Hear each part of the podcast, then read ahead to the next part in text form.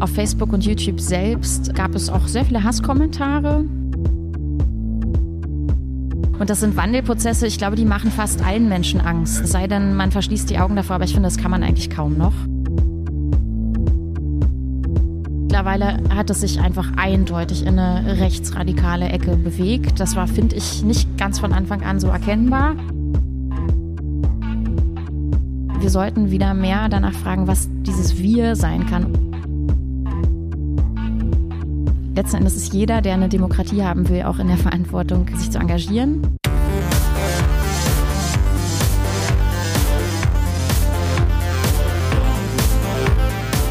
Hi und herzlich willkommen zum Podcast von Raketerei. Ich bin Imke Machura, ich wohne in Hamburg und mein Herz schlägt für Musik. Ich habe meine Leidenschaft zum Beruf machen können. Ich promote, ich bucke, ich manage ein Indie-Label. Ich bin Macherin. Ich bin eine von wenigen und ich frage mich schon lange, warum. Deswegen habe ich mich auf die Suche gemacht und ich habe Antworten gefunden. In dieser Podcast-Serie porträtiere und interviewe ich Frauen, die die Musikbranche prägen und mitgestalten. Ich zeige, wo die Frauen, Ladies und Bitches der Musikbranche stecken. Und noch mehr.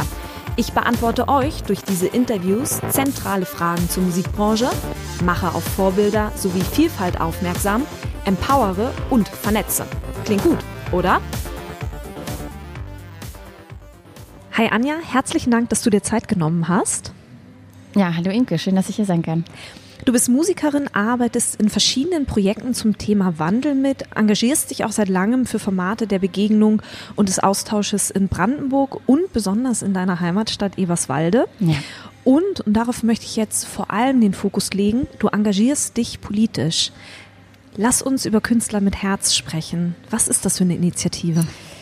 Ja, das ist eine, wenn man so will, politische Initiative, allerdings nicht im parteipolitischen Sinne, würde ich gleich ganz ausdrücklich sagen. Also wir haben im August 2019 ein Musikvideo gemacht äh, mit 200 Brandenburgern, Brandenburgerinnen und Menschen, die in Brandenburg halt leben oder arbeiten oder beides. Und ähm, wir haben uns basierend auf einem Video, was es 2018 gab, von einer bayerischen Initiative, die hieß Mia Nett, um den Musiker Roland Hefter die hatten damals anlässlich auch eben einer Wahl in Bayern sich das AfD-Wahlprogramm mal angeschaut und geguckt, was da eigentlich so drin steht und haben das künstlerisch verarbeitet in ihrem Video. Und das war eigentlich die Grundlage für das Video, was wir dann gemacht haben, 2019 zur Landtagswahl in Brandenburg, dass wir uns das AfD-Wahlprogramm für Brandenburg angeschaut haben und auf Brandenburgisch übersetzt haben, die Punkte, die wir da rausgepickt haben und der Anlass oder der, das Ziel dieses Videos war eigentlich, das ist ja wenige Wochen vor der Wahl rausgekommen auf YouTube und auf Facebook haben wir das auch beworben. Und das Ziel war eigentlich aufzurufen, also erstmal Menschen, guckt euch bitte an, was ihr da wählt. Das gilt natürlich für alle Parteien, nicht nur für die AfD, aber genau deswegen haben wir uns das AfD-Wahlprogramm ja auch als Liedtext sozusagen genommen, zu zeigen, da stehen Sachen drin, die kann man eigentlich nicht verantworten. Und ähm, man sollte nicht aus Protest sein Kreuz irgendwo setzen, sondern sollte sich wirklich überlegen, was man da für eine Verantwortung auch hat. Weil es ist, äh, Demokratie ist Verantwortung und es ist mehr, als dass man irgendwie wo ein Kreuz setzt und sagt, ja, das und das finde ich doof, deswegen mache ich das jetzt so.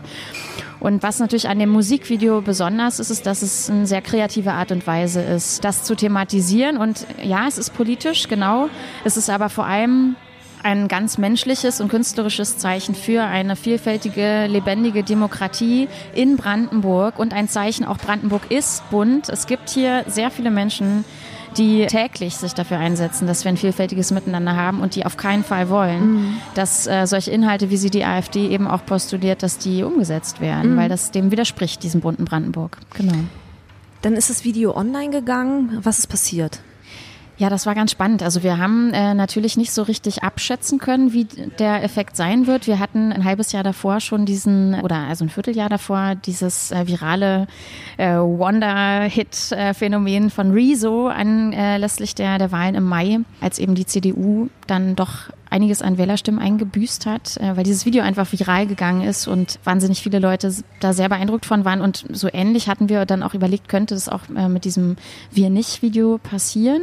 Beziehungsweise es ist ja nur auf Brandenburg bezogen gewesen. Klar, Brandenburg ist nicht ganz, ganz Deutschland, aber wir haben uns schon erhofft, dass, dass das Video auch geteilt wird, dass Leute sich mhm. das angucken und genauso ist es auch gekommen. Also wir haben innerhalb einer Woche schon ich glaube, 20, 30.000 Klicks gehabt auf YouTube. Also es war schon beeindruckend. Ähm, und man hat das auch gemerkt, weil die Leute einen dann angefangen haben anzusprechen. Also ich bin in dem Video ja auch sehr präsent zu sehen, aus dem Zufall heraus eigentlich, so kam es. Aber Leute haben mich wirklich im Zug oder auf der Straße angesprochen in Eberswalde und auch wenn ich unterwegs war zwischen Berlin und Brandenburg und haben gesagt, ach, sind Sie nicht die aus dem Video? Ja, das fanden wir ganz toll. Also es gab unglaublich viele Solidaritätsbekundungen von vielen Menschen. Das ist das, was ich so im, im Real Life sozusagen erlebt habe. Auf Facebook und YouTube selbst gab es auch sehr viele Hasskommentare, aber die meisten davon waren sehr unsachlicher Natur, wo ich mir dann auch gedacht habe, äh, ja gut, dann müsst ihr das selber wissen, was ihr da. Wie seid ihr mit diesen Kommentaren umgegangen? Also es ist ja ein rein ehrenamtliches Projekt gewesen. Wir haben keine Förderung oder dergleichen in Anspruch genommen, aber wir waren dafür eigentlich wahnsinnig professionell aufgestellt. Wir hatten mhm. ähm, auch ein Öffentlichkeitsarbeitsteam, was auch vor und nach den Wahlen sich rund um die Uhr eigentlich darum gekümmert hat, was passiert auf YouTube, was passiert auf Facebook, was wird da gepostet. Wir haben auch immer wieder regelmäßige Beiträge gesendet und zum Beispiel der Bastian Bielich, der mit im Team war, der hat da auch sehr darauf geachtet, dass wir wirklich bei bestimmten Kommentaren auch das nicht einfach so stehen lassen, sondern dass da auch wirklich was drauf geantwortet wird. Beispielsweise kam der Vorwurf ganz oft, ja, und ihr seid ja irgendwie von irgendwelchen Parteien unterstützt oder ihr habt irgendwelche Fördergelder in Anspruch genommen, wo wir dann immer wieder auch darauf hingewiesen haben, nein, bitte lest euch nochmal durch, was das für ein Projekt ist. Aber wir betonen es nochmal, nein, wir haben keine Gelder dafür in Anspruch genommen. Wir haben das aus einer reinen Überzeugung gemacht und zwar alle Beteiligten. Sind die Menschen in den sozialen Netzwerken, die gegengegangen sind gegen dieses Video verbal, sind die mit euch in einen sprachlichen Diskurs gegangen oder wollten die einfach nur Ärger machen?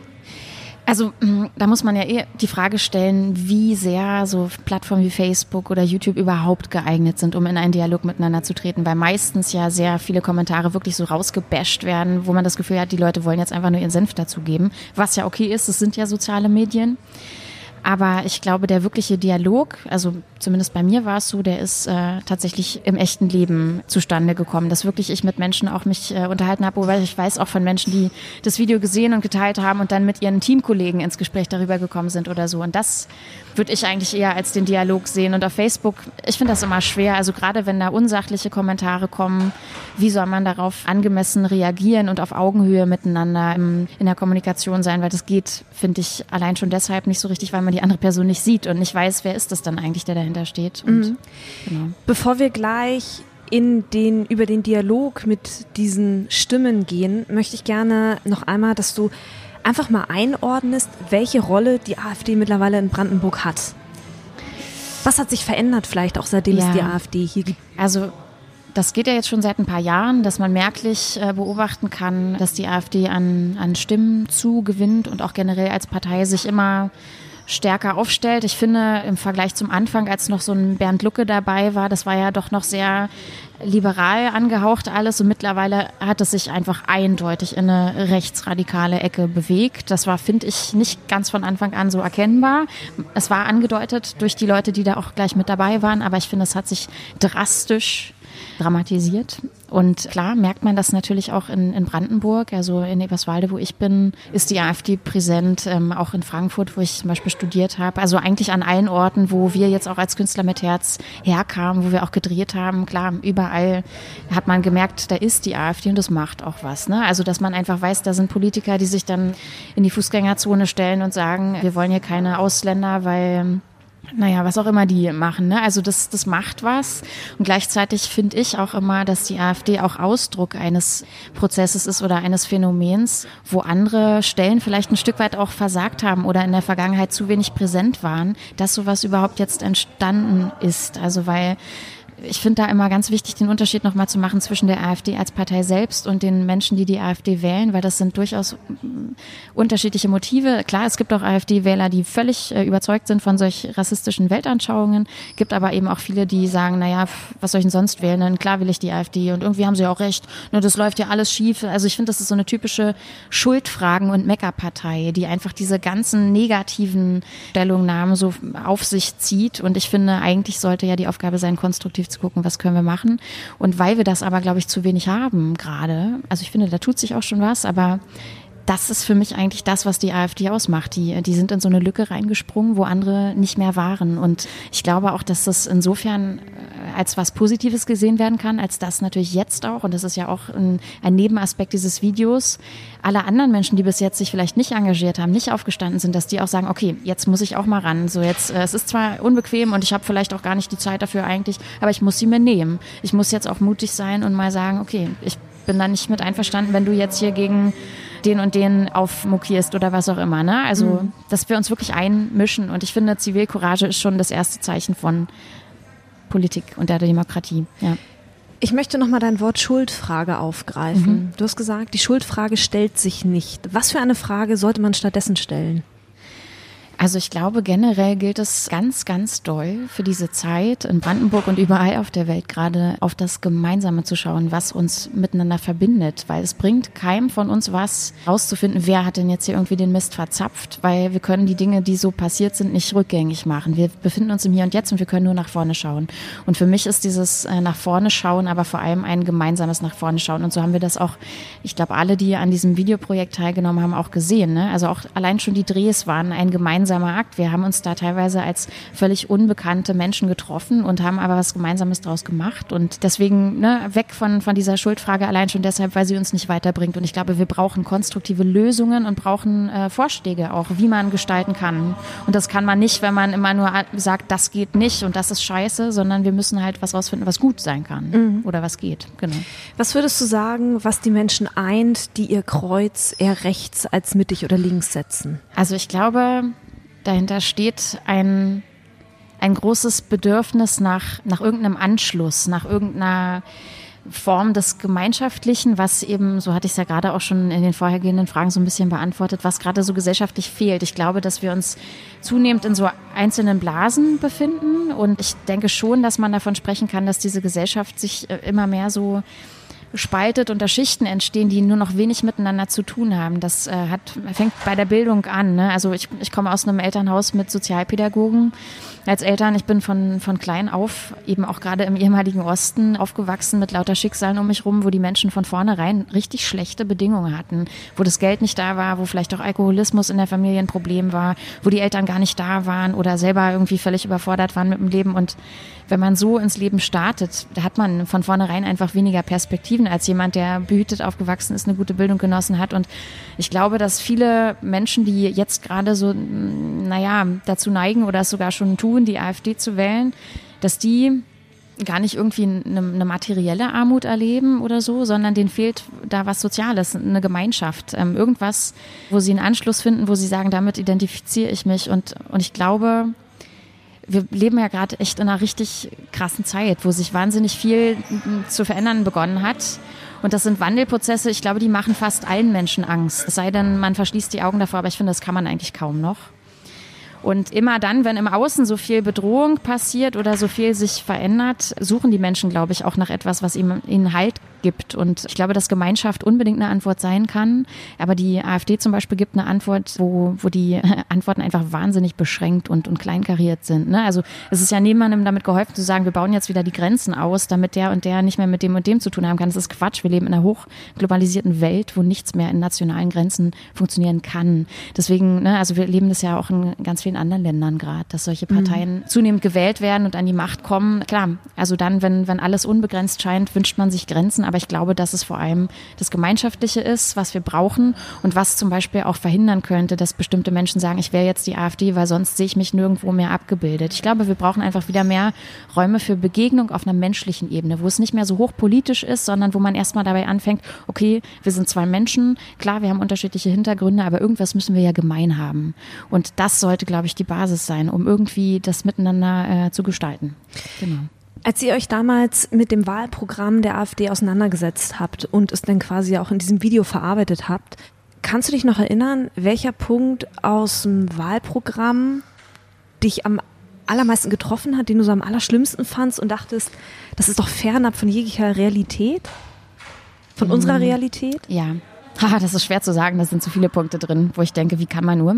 Aber ich glaube, so zwei Punkte, die, die mir ganz persönlich sofort entgegengesprungen sind, wo ich gedacht habe, wie, ja, wie ist das möglich, ist einmal so dieses ganze Klimawandelthema weil wir wissen seit mehreren Jahrzehnten, dass die Grenzen unseres Planeten schon völlig ausgereizt sind. Das ist jetzt keine Neuigkeit. Und nur weil wir jetzt eine Greta Thunberg haben oder Fridays for Future oder ähm, Klimawandel wirklich auch in den Medien angekommen ist, heißt es ja nicht, dass es das jetzt was Neues ist, wo man äh, ausrasten muss drüber. Aber die AfD hat das ja zum Beispiel in ihrem Programm für Brandenburg völlig verzerrt und hat da auch ganz furchtbare Antworten drauf gegeben von wegen, ja, Windkraft und Solarkraft, was soll das? Das wollen wir boykottieren.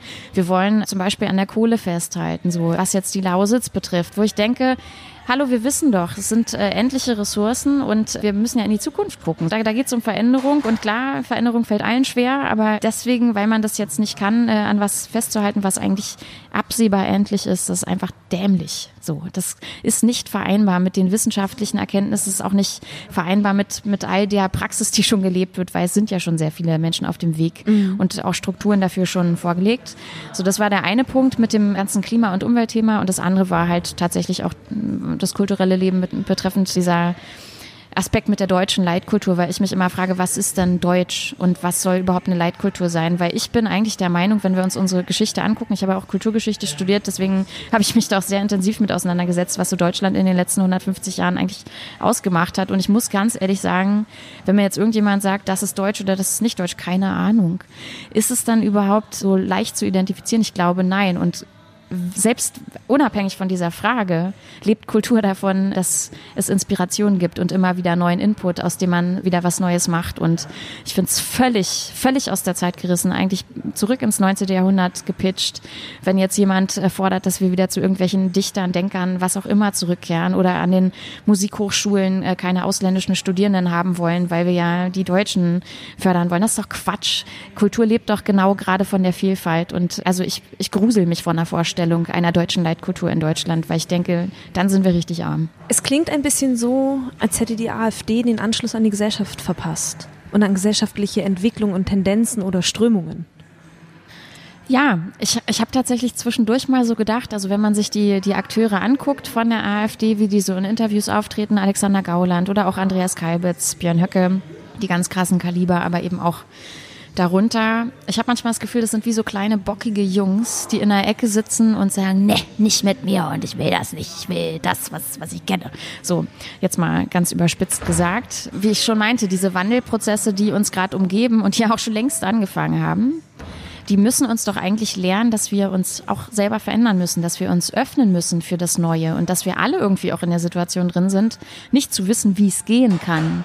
Aber ich bin der Meinung, und ich erlebe das auch gerade in meinem Umfeld in Eberswalde, auf der beruflichen Ebene, aber auch im Ehrenamt, es gibt so viele Initiativen, es gibt so viele Technologien, die schon da sind. Das ist ja nicht so, dass wir das alles erst neu erfinden müssen. Es ist ja schon da. Wir müssen es anwenden und wir müssen dazu auch in ein soziales Miteinander kommen, wo das auch geht, wo man sich auch gegenseitig unterstützt unterstützt. Und da habe ich auch sehr stark das Gefühl, dass die AfD, ich weiß nicht, ob das Angst ist, sich davor zu verschließen oder einfach so eine Resistenz vor Veränderung, einfach weil man keinen Bock hat, weil man festhalten will an was altgekanntem, keine Ahnung. Aber ich glaube, so oder so, wir kommen nicht dran vorbei, dass wir uns verändern müssen. Und zwar alle mhm. alle Generationen und alle Bildungsschichten oder wie auch immer.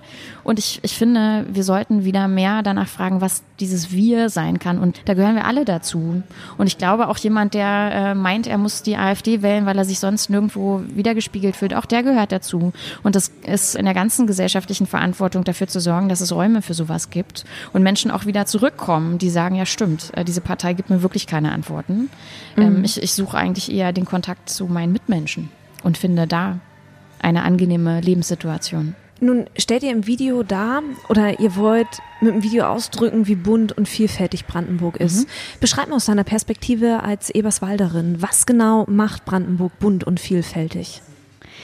Also was ich an, Be äh, an Berlin. Ja, genau, dann fange ich so an. Was ich an Berlin zum Beispiel nicht so gut leiden konnte und warum ich auch wieder zurückgekommen bin nach Brandenburg, war zum Beispiel, dass da schon alles da ist. Es ist wahnsinnig dicht. Also das kulturelle Leben und auch überhaupt so den Lebensraum so dicht zu packen. Brandenburg ist wahnsinnig groß und weit. Da gibt es noch viel, was neu gestaltet werden kann. Und da kann man total kreativ sein. Und das habe ich sowohl in meiner Zeit in Frankfurt total zu schätzen gelernt, also Frankfurt an der Oder, aber auch in Eberswalde. Es gibt die Möglichkeit zu gestalten, selbstwirksam aktiv zu sein, sich seine Leute auch zu suchen, die auch was beitragen wollen und können. Und das weiß ich an Brandenburg total zu schätzen. Also und da ist auch, glaube ich, gerade richtig viel Spielraum für neue Veränderungen. Merken ja auch jetzt nach und nach alle möglichen Menschen und kommen auch nach Brandenburg. Aber ich mag zum Beispiel auch etwas an Brandenburg, was äh, für Außenstehende immer so ein bisschen verpönt ist, diese typische Brandenburger Art, dieses rotzige, so, nee, kann ich nicht, Servicefreundlichkeit lässt zu wünschen übrig in der Gastronomie. Ne? Aber wo ich immer denke, lernt mal diese Brandenburger Art kennen, guckt mal dahinter, weil ihr werdet feststellen, ganz viele Menschen sind so herzlich und so loyal. Wenn du die einmal für dich gewonnen hast, dann sind die auch da. Ne? Und das ist so ein, so ein Zusammenhalt und auch gerade dieses Rotzige, ich finde es wahnsinnig ehrlich. Es gibt ja viele Gegenden auch in Deutschland, wo wo so sehr freundlich miteinander umgegangen wird. Das ist natürlich erstmal total einladend und ansprechend, aber wenn man dann so mit der Zeit feststellt, ah, da steckt ja gar nicht so viel dahinter, dann finde ich das eigentlich enttäuschend. Und das mag ich zum Beispiel an den Brandenburgern gerne, dass sie, wenn die dich scheiße finden, dann lassen die es auch merken. Aber die sind da trotzdem in der Lage, irgendwann auch zu sagen, naja, eigentlich bist du doch ganz in Ordnung. So. Nun bist du Musikerin. Ja. Würdest du sagen, dass Musikerinnen und auch Musiker anfangen müssen, eine Haltung zu haben, ihre Haltung zu zeigen, ihre Stimme zu erheben und auch vielleicht sogar auf die ganze Musikbranche bezogen? Ist die Musikbranche an einem Punkt, an der sie endlich Position beziehen muss? Das ist eine total interessante Frage, über die ich tatsächlich auch vor kurzem mit einem Freund gesprochen habe, der auch im künstlerischen Bereich tätig ist. Er war zum Beispiel der Meinung, dass das ganz schwierig ist, das zu vermischen, Kunst und Politik, weil das ja auch tatsächlich zwei sehr unterschiedliche Welten sind. Ne? Mm, also ich bin persönlich der Meinung, letzten Endes ist jeder, der eine Demokratie haben will, auch in der Verantwortung, sich zu engagieren. Künstler genauso wie Fleischer, genauso wie Sozialarbeiter, keine Ahnung. Ne?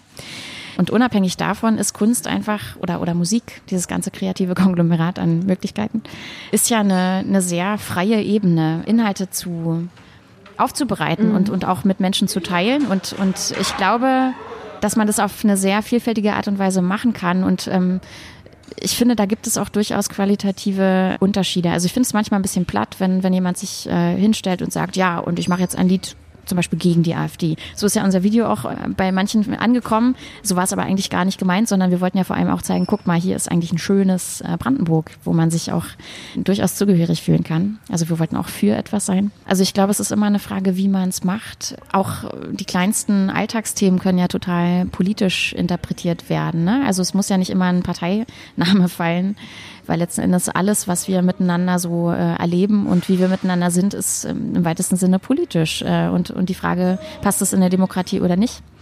Und würde wirklich sagen, jeder hat die Verantwortung, Farbe zu bekennen. Und ich glaube, in diesen Zeiten umso mehr. Jeder muss das selber für sich entscheiden. Mhm. Ich glaube, auch jeder muss für sich einen eigenen Weg finden, wie er oder sie das macht. Gibt es noch irgendetwas, das du zusammenfassend hinzufügen möchtest? Naja, also ich, ich kann nur von mir ausgehen. Ich war sehr, sehr, sehr dankbar, bei diesem Video mitmachen zu können. Es hat mich unglaublich bekräftigt, einmal zu sehen, ah wow, es gibt richtig tolle Leute, die auch schon sich Gedanken machen. Und ich glaube, dass wir in, in diesen Zeiten, wo so vieles irgendwie so endlich scheint oder, oder keine Auswege in Sicht sind, dass wir gerade kreativ sein müssen. Und das hat, glaube ich, auch mit einem gewissen Selbstbewusstsein zu tun, dass man mhm. einfach auch sagt, okay, ich kann das und das oder ich habe auf das und das Lust. Macht es einfach. Macht es. Es schadet nicht. Es macht unser Miteinander einfach bunter und äh, es geht auch nicht um die Frage, ob man damit jetzt äh, beruflich durchstarten kann oder nicht, sondern ich glaube, es ist äh, wirklich eine tolle Möglichkeit mitzugestalten und lasst uns gemeinsam nach Veränderungswegen suchen und nach Antworten suchen, weil ich bin mir sicher, wenn wir alle uns gemeinsam auf den Weg machen, dann finden wir die auch. Das war die Musikerin Anja Neumann von unter anderem Künstler und Künstlerinnen mit Herz. Herzlichen Dank, dass du dir Zeit genommen hast. Ja, danke, dass ich hier sein konnte.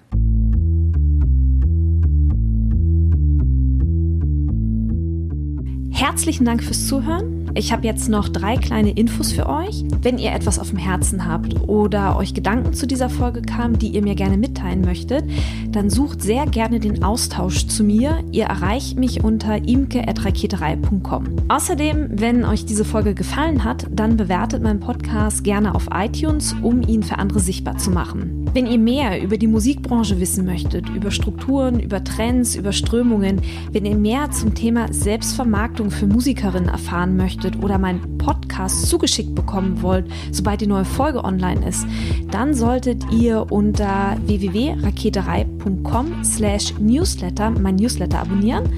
Dann bekommt ihr alle zwei Wochen ein kleines Komplettpaket von mir per E-Mail zugeschickt. In diesem Sinne, Bleibt mir gewogen, eure Imke.